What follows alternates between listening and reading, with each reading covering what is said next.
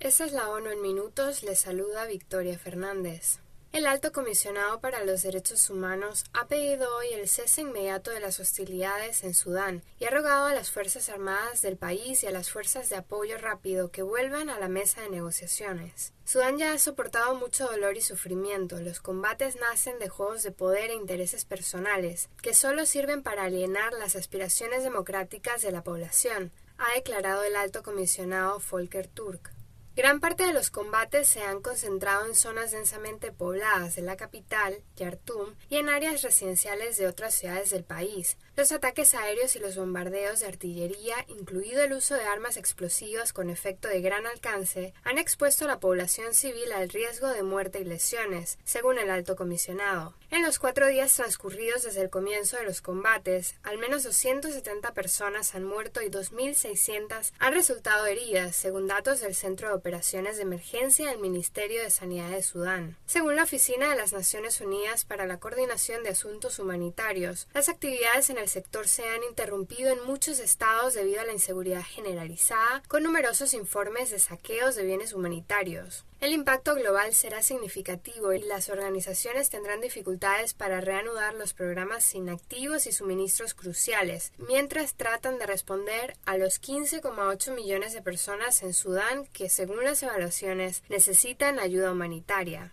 Este martes el Consejo Asesor de Alto Nivel sobre Multilateralismo ha publicado un informe que incluye un plan de acción para fortalecer el sistema multilateral, el objetivo es que esté mejor posicionado para hacer frente a los retos actuales y futuros, desde la crisis climática al aumento de la desigualdad, la falta de financiación para el desarrollo sostenible y las crecientes amenazas a la democracia y la estabilidad. El documento, un gran avance para la gente y el planeta, una gobernanza mundial eficaz e integradora para hoy y para el futuro, incluye recomendaciones exhaustivas y detalladas para reforzar la arquitectura mundial de la paz, la seguridad y las finanzas, lograr transiciones justas para el clima y la digitalización y garantizar una mayor equidad e imparcialidad en la toma de decisiones a escala global. También sostiene que la igualdad de género debe estar en el centro del multilateralismo revitalizado, junto con recomendaciones para garantizar que el sistema esté más interconectado y sea más inclusivo y eficaz.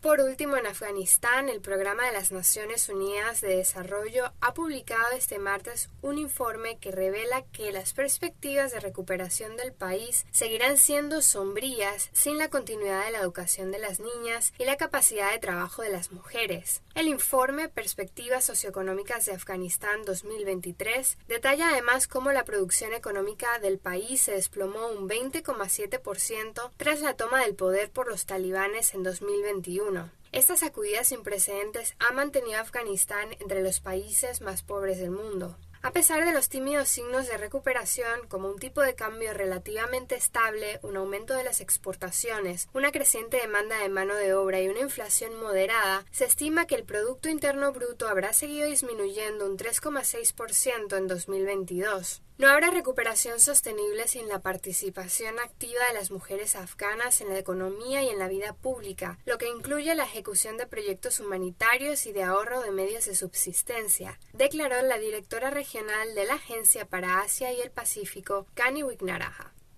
Victoria Fernández, Noticias ONU.